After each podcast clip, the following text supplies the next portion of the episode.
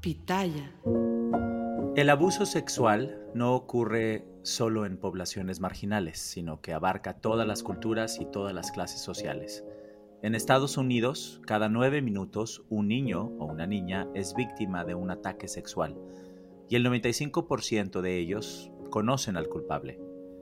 Muchas de las personas que cometen este tipo de delitos son personas de confianza o están a cargo del cuidado de los niños.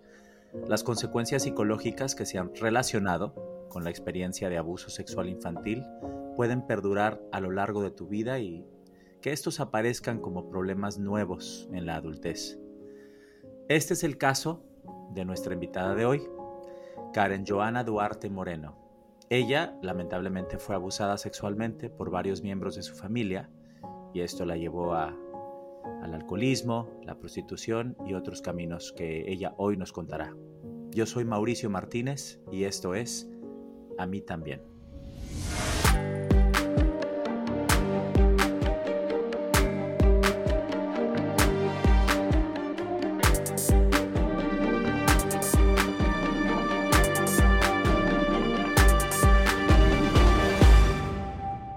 Bueno, como les decía, hoy tengo el placer y el honor de tener a Karen Joana como mi invitada el día de hoy. ¿Cómo estás, Joana? Buenos días. Hola, buenos días, Mauricio. Yo estoy muy bien. Muchas gracias por la invitación. Estoy feliz, encantada de estar aquí en este espacio. Al contrario, gracias a ti por, por aceptar. Em, bueno, vamos a iniciar. Eh, primero, platícanos un poco de ti, eh, para conocerte un poco más? Bueno, en la actualidad soy terapeuta. Me formé en varias ramas de la parte holística, que es la psicología holística, el Reiki Usui, terapias energéticas y cuánticas. Todo esto con el propósito de sanación, precisamente por los temas de abuso. Ok, ahora cuando dices precisamente por los temas de abuso, eh, me gustaría empezar adentrarnos un poco más en el tema de tu familia, porque tengo entendido que ahí fue donde surgió tu pesadilla, ¿correcto? Sí, así es. Pues como tú lo decías en la introducción, ¿no? Eh, la mayoría de las veces las personas más cercanas de nuestro propio entorno, la familia, son las que traen ese tipo de situaciones a nuestra vida de manera traumática. evidentemente mi primer abuso, porque fueron varios, durante el transcurso de mi vida fue por parte de un tío. Él en estos momentos ya no está, pero fue esa primera persona que impactó mi vida de manera traumática. De allí fueron muchísimos más, fue también un abuelo, un padrastro y pues mi propio papá también estuvo muy metido en ese rollo. Con el tiempo fue entendiendo muchas más cosas, pero de cierto modo eso creó en mí una gran brecha en la cual a través de esas grandes heridas que yo ya estaba experimentando con respecto a los abusos, fue que empezó mi, oscuridad, como le digo yo, ese camino turbio, eh, desequilibrado en muchas de las cosas que empecé a encaminar allí. Partiendo de que yo era una niña súper aplicada, estudiosa, juiciosa, de por sí nunca le di problemas a mis padres, al contrario, Siempre fui una estudiante con honores, primeros puestos, todo muy bien. Y pues esto de verdad que sí me impactó bastante, bastante fuerte. Claro, digo, antes que nada te quiero decir que lamento profundamente que hayas pasado por eso. Nadie debe de pasar por algo tan traumático como es el abuso y mucho menos por parte de, pues, de alguien tan cercano como tu padre, como tus tíos. Vamos, eh, lo que platicas es completamente impresionante, ¿no? Por, por así decirlo, es, es em, escucharte y verte para quienes no están eh, viendo, nos están escuchando, eh, grabamos el podcast y yo estoy viendo a Joana, entonces que, que, lo digas hoy entera, fuerte, realmente es, es inspirador porque no cualquiera, de verdad, o sea, estás narrando que fuiste abusada sexualmente no por una, no por dos, no por tres, sino por más personas súper cercanas, tu padre, tu abuelo, tu hermano. Válgame Dios, ¿cómo, cómo sale uno de, de algo así? ¿Y cuánto tiempo duró el abuso? ¿Lo recuerdas? Repetidas veces lo hicieron dos de, de, las personas que nombré anteriormente. El resto fueron solo una oportunidad pero desafortunadamente no fueron solo ellos, sino a raíz de, esa grieta que yo ya tenía, vinieron muchos más.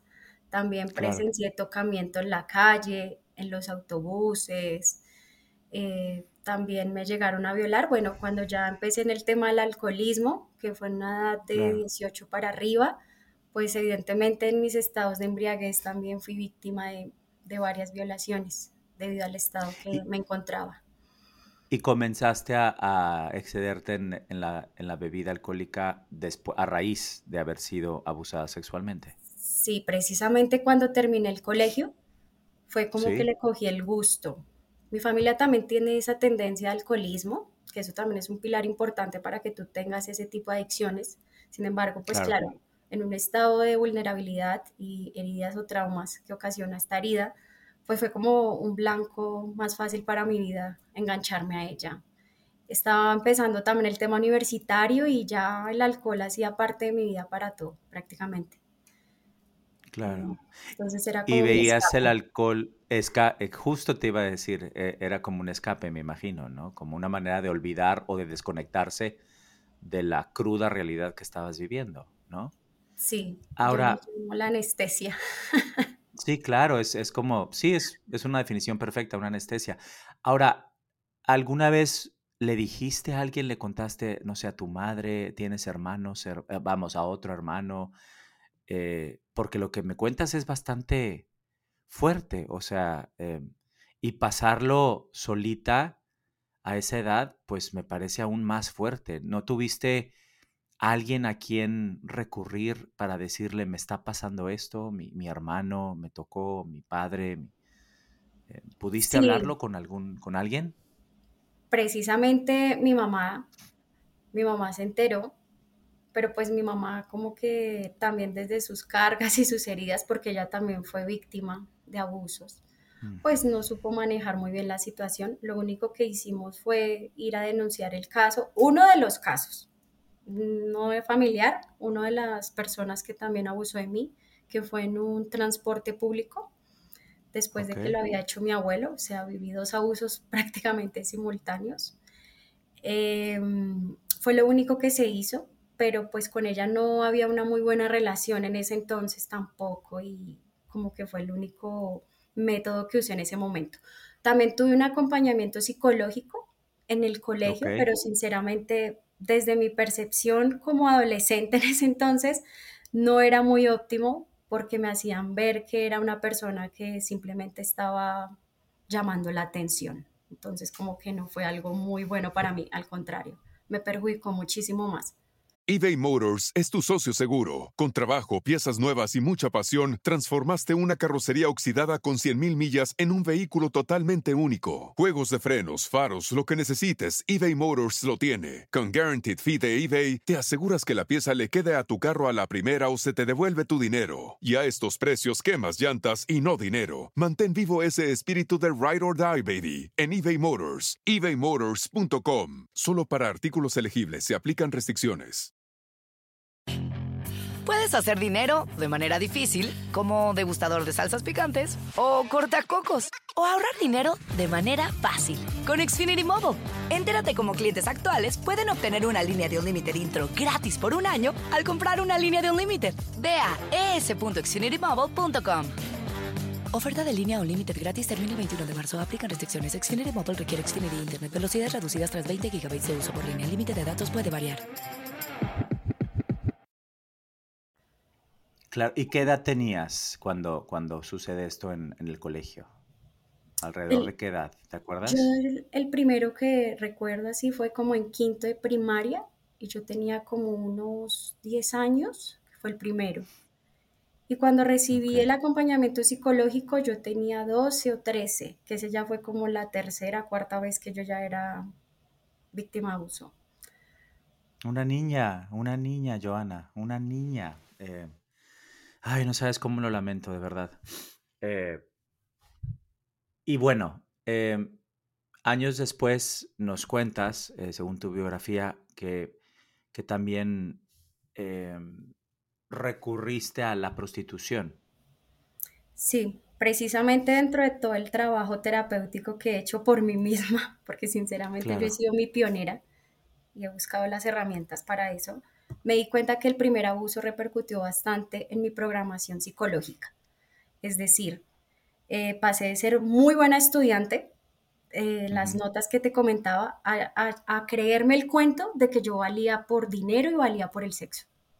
O sea, psicológicamente, como sufrí tanto daño por parte de, los hombres en el tema sexual, decidí involucrarme en esos temas, precisamente, porque sentía que valía por eso. Ya no le presté atención al estudio, lo que te comentaba el alcohol y decidí incursionar en ese mundo. Precisamente. ¿Y cuánto tiempo, cuánto tiempo eh, te dedicaste a ello? Pues en ello, así como llamémoslo entre comillas de manera formal, unos dos años, dos, tres años más o menos, porque fueron varias plataformas. Trabajé por internet, lo que hoy es conocido como OnlyFans, algo así, en esa época se llamaba webcam, y, y también la parte presencial, pero no lo hacía en la calle, sino que manejaba las plataformas de internet. Sí.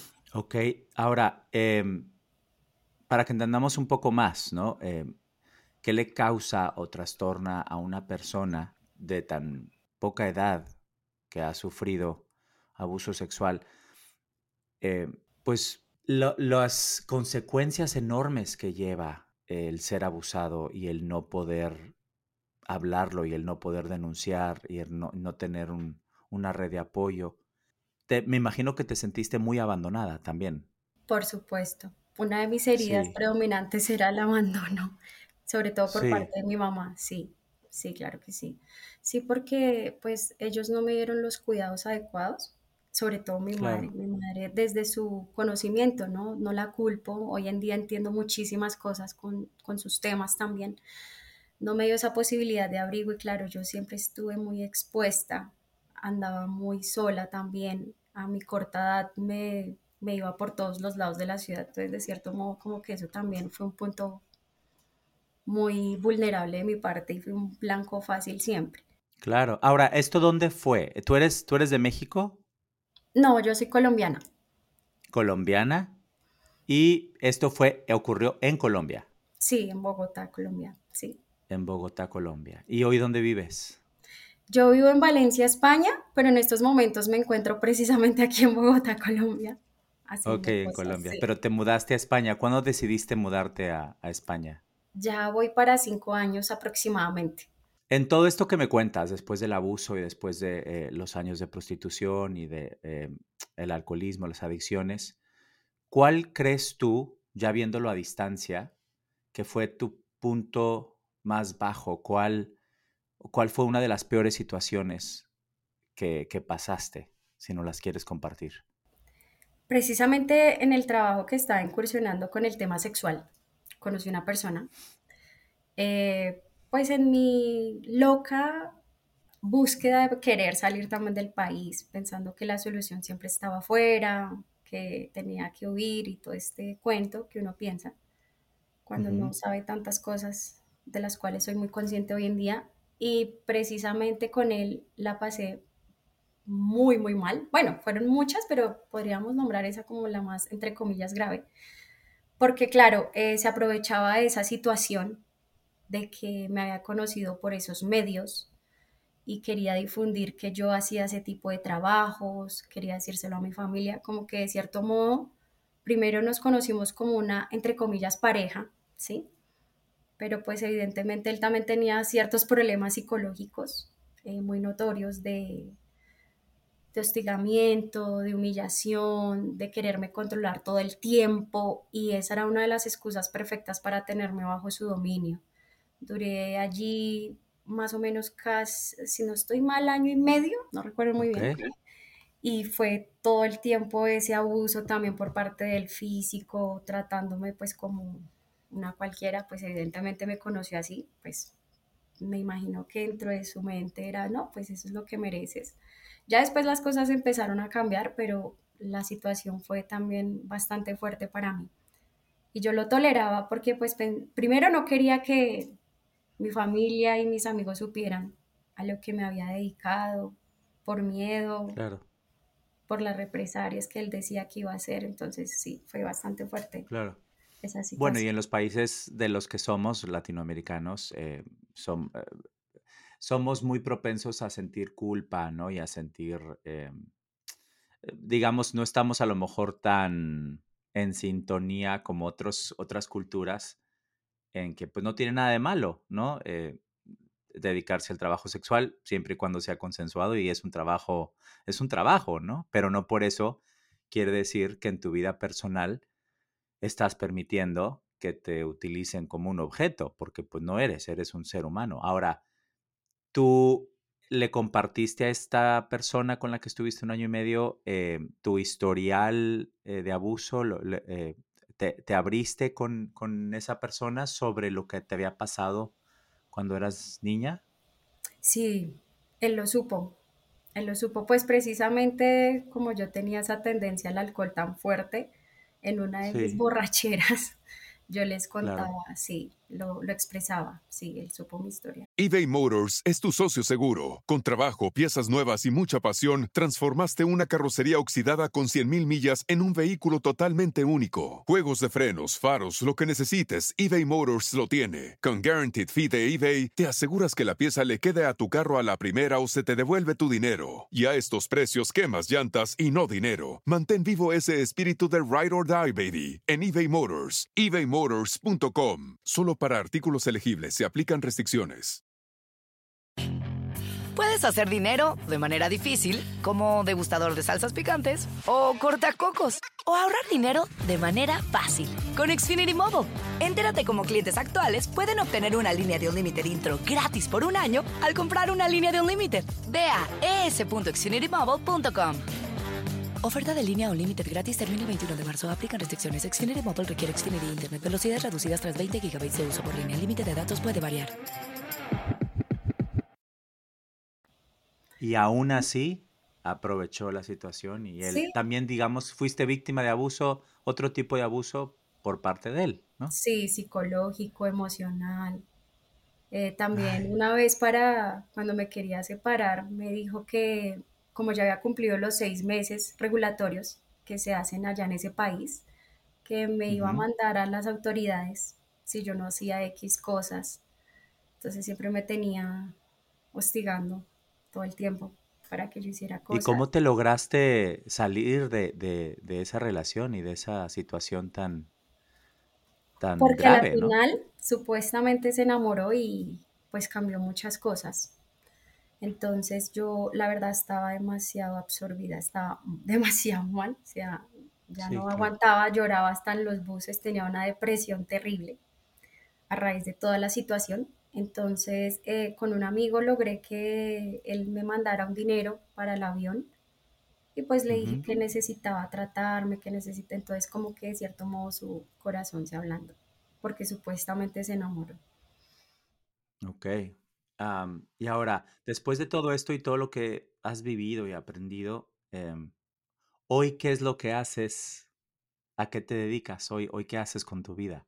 Me parece además la definición de la resiliencia. Yo creo que si tuviera un diccionario y me preguntaran por, por la palabra, la definición de la palabra resiliencia, yo creo que deberíamos de tener una foto tuya, ¿no? Porque eres, eres precisamente eso, qué bárbara. Te, te, de verdad, me quito el sombrero y te felicito. Pero, pero bueno, platícanos un poco a qué te dedicas hoy, Joana. Pues precisamente, y me gustaría hacer una pequeña introducción del por qué hago lo que hago hoy en día. Sí, por favor. Con tanto tránsito, pues una vez eh, por mí misma estaba con una pareja, me hice internar en un centro psiquiátrico, pues porque la verdad lo que yo tenía era muy importante. De por sí yo era demasiado agresiva cuando bebía. Eh, con el tiempo también entendí porque eso de cierto modo en ese estado de embriaguez era mucho más valiente de sacar esa ira, ese dolor interno que tenía a raíz de todos esos abusos y todo lo que había transitado. Eh, me interné por tres semanas, eso fue lo que vio conveniente los doctores y me dieron múltiples diagnósticos, entre ellos trastorno bipolar, que muchas personas saben que es un poco grave el tema y bueno, entre y otros más que sinceramente ahorita no me acuerdo, pero fueron varios. Y bueno, sinceramente, eh, algo dentro de mí decía que no, que yo no tenía todas esas cosas. No sé por qué uno siempre tiene como una voz interior, ¿no? Que te está diciendo cosas. Y aunque yo tenía un desequilibrio bastante importante, no terminaba trabajos, ni estudio, ni nada, dependiente totalmente del alcohol, yo sentía que por ahí no era. Cuando me fui a España y conocí a la persona con la cual comparto mi vida hoy en día, que fue un gran pilar para mi transformación, y lo honro y lo amo por eso. Em, seguí con ese desequilibrio, pero yo ya estaba cansadísima, o sea, el cuerpo ya me decía no más, o sea, tú ya no puedes seguir bebiendo así, ya no puedes seguir estando así, esa depresión, que no me podía levantar de la cama, esa ansiedad, tenía también muchas enfermedades físicas terribles, entonces eh, llegó a mí como mágicamente, me gusta decirlo así, porque sinceramente creo mucho en el tema de la magia y el universo.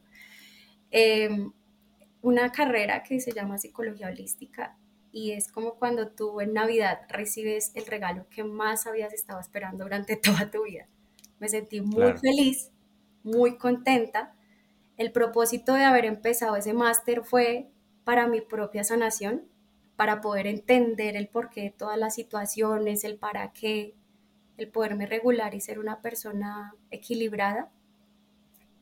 Y a raíz de eso, la vida me fue mostrando que no iba a ser solo para mí, que de cierto modo tenía que dar ese acompañamiento a las demás personas. Todo se fue dando, sinceramente, y me pongo a hacer como un receso de la historia de mi proceso. Yo no tenía planeado ni ser terapeuta, ni acompañar a personas, ni nada por el estilo. Entonces empecé a darme cuenta que mi problema de alcohol estaba muy arraigado por patrones de conducta heredados de mi familia y también por los traumas que había vivido. Y cuando empecé a sanar todo eso, el alcohol dejó de tener un impacto importante sobre mí. Ya no me desencantaba por él, ya no lo veía tan necesario. Empecé a seguirme trabajando porque sinceramente el trabajo que he tenido que hacer ha sido bastante fuerte, profundo e importante. Porque Me lo imagino, son años. Eh, son años, exactamente, 10 años o así que llevaban ese sub y ven, terriblísimo desequilibrio. Entonces, claro, no, no se iba a dar de la noche a la mañana. Aún así, por mí misma empecé, por supuesto, tomé cursos también por, por otras partes, pero fui muy empírica de mi propia sanación porque así me di cuenta que era importante también como comprender, ¿no? Todas las matices que también le iban a poder aportar a otras personas y como la vida me lo iba mostrando como plan, no, no es solo eres para, no es solo para ti, sino para otras personas también. Sí, es un servicio de servicio, darse, eh, ayudar a los demás, ¿no? Exactamente.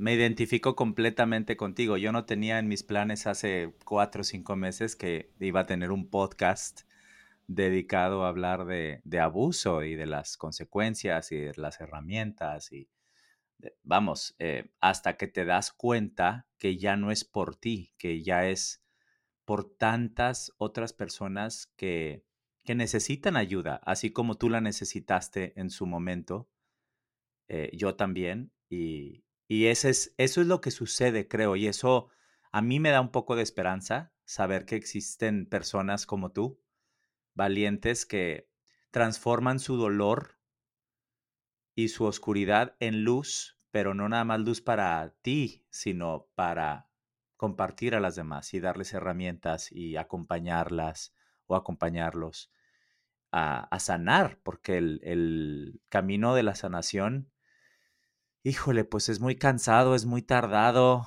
eh, es, eh, sí, la paciencia, digamos que no se nos da a todos, ¿no? Y todos quisiéramos ya de la noche a la mañana tomarnos una pastillita y ya que se nos olvide el trauma y no, o como en aquella película de Will Smith, ¿no? Que llegaban con un aparatito, los hombres de negro, ¿no? Y que te, y te hacían olvidarle el recuerdo. Pues no, así no es, ¿no? La vida no funciona así, pero yo te aplaudo, te aplaudo porque hoy pues tienes, eh, eres fundadora de una organización sin ánimos de lucro que está enfocada en, en justamente en personas vulnerables, y, te dedicas a eso, a, hacer terapias, no solo de trauma, sino también enfocarte a, la sanación de patologías físicas Em, cuéntanos de esta, de esta terapia, la nueva terapia que has descubierto. Sí, como te venía diciendo, la primera fue la psicología holística, después dice Reiki Usui, que es una sanación energética, nivel 2. También hice una meditación regresiva, muy importante para las personas que no recuerdan el trauma, porque por muchas ocasiones la persona para reprimir el dolor hace como un clic mental de no recuerdo, pero realmente está almacenado en el inconsciente. Con esa herramienta también muchas personas que han vivido el trauma lo pueden recordar para que lo puedan sanar. O sea, es como si, la, como si guardaras el recuerdo en un cajón o en un baúl. Así es, para evitar el dolor. Y pasa en temas de abuso. Me ha pasado con varias personas a las cuales he tenido la oportunidad de acompañar que pensaban que eran eh, lesbianas. Me pasó con una chica en especial y resulta que no. Le tuvo aversión a los hombres precisamente porque también fue víctima de abuso sexual. Entonces, esta herramienta es muy buena para el tema de abuso también. Y con la última que tú estás nombrando, sí, no solo se maneja traumas psicológicos y emocionales, sino también la parte de enfermedades físicas. Entonces, con el tema de la fundación, lo que estoy haciendo es eh, talleres para mujeres, para hombres, de estos temas en específico, con personas que de cierto modo no cuentan con los recursos económicos en esta vulnerabilidad. Y pues aparte, sí tengo otra, mi página personal, la cual pues imparto todo tipo de terapia para estos temas, también para la parte física, colon irritable, migrañas, problemas de acné, etcétera, etcétera. Y no las, bueno, la vamos a, adjuntar en la descripción de, este episodio para quienes están escuchando, pueden ir a, a la descripción de este episodio de a mí también y ahí vendrán todos los enlaces para que se puedan poner en contacto contigo. Creo que es bien, bien importante eh, hacer una conexión con un terapeuta que de alguna u otra forma haya vivido algo similar a lo que tú estás tratando de sanar. Creo que eh, eso es muy interesante porque partes desde un lado, eh, pues de, de empatía, porque tú también viviste lo que lo que esta persona que te está buscando y está buscando sanar está viviendo, está sufriendo. Entonces, me parece súper valioso, muy, muy, muy, muy valioso. Eh, ¿Qué quisieras que la gente que nos está escuchando se, con que, que se quedara con algo, ¿no? ¿Qué, ¿Qué, les gustaría, qué te gustaría decirles a todos los que nos están escuchando? ¿Qué mensaje les darías? Yo siento que uno de los pilares importantes para empezar a sanar es romper el silencio. No se mm. queden callados, hablen, expresen, desahoguen. Si tienen la oportunidad de buscar un acompañamiento, háganlo también, sanen. No se imaginan todo lo que les va a liberar de bloqueos, de repercusión negativa de su vida, de patrones de conducta nocivos. Son muchísimas las consecuencias que se tienen a raíz de estos traumas. Bueno, Joana, pues no me queda nada más que agradecerte de verdad y reiterarte mi admiración total por lo que has logrado eh, y sigues logrando. Y, te agradezco, te agradezco tu tiempo, tu confianza, tu generosidad, decirte que el micrófono de a mí también está abierto eh, y es tuyo cuando lo quieras, cuando lo necesites. Esto es una comunidad cada vez más grande, que no estás sola, que te creo además y, y te agradezco de verdad que estés ayudando a más personas porque sí es un tema, el abuso sexual es todo un tema que pareciera que nos gusta enterrar y, no hablar. Y no, al contrario, como bien dices, el, poder de, de hablarlo, de no callarse, de romper el silencio, de romper ese pacto que existe de silencio, eh, es, es, lo más importante para, para sanar. Te agradezco muchísimo de corazón. Te mando un abrazo muy fuerte. Yo soy Mauricio Martínez y esto fue a mí también.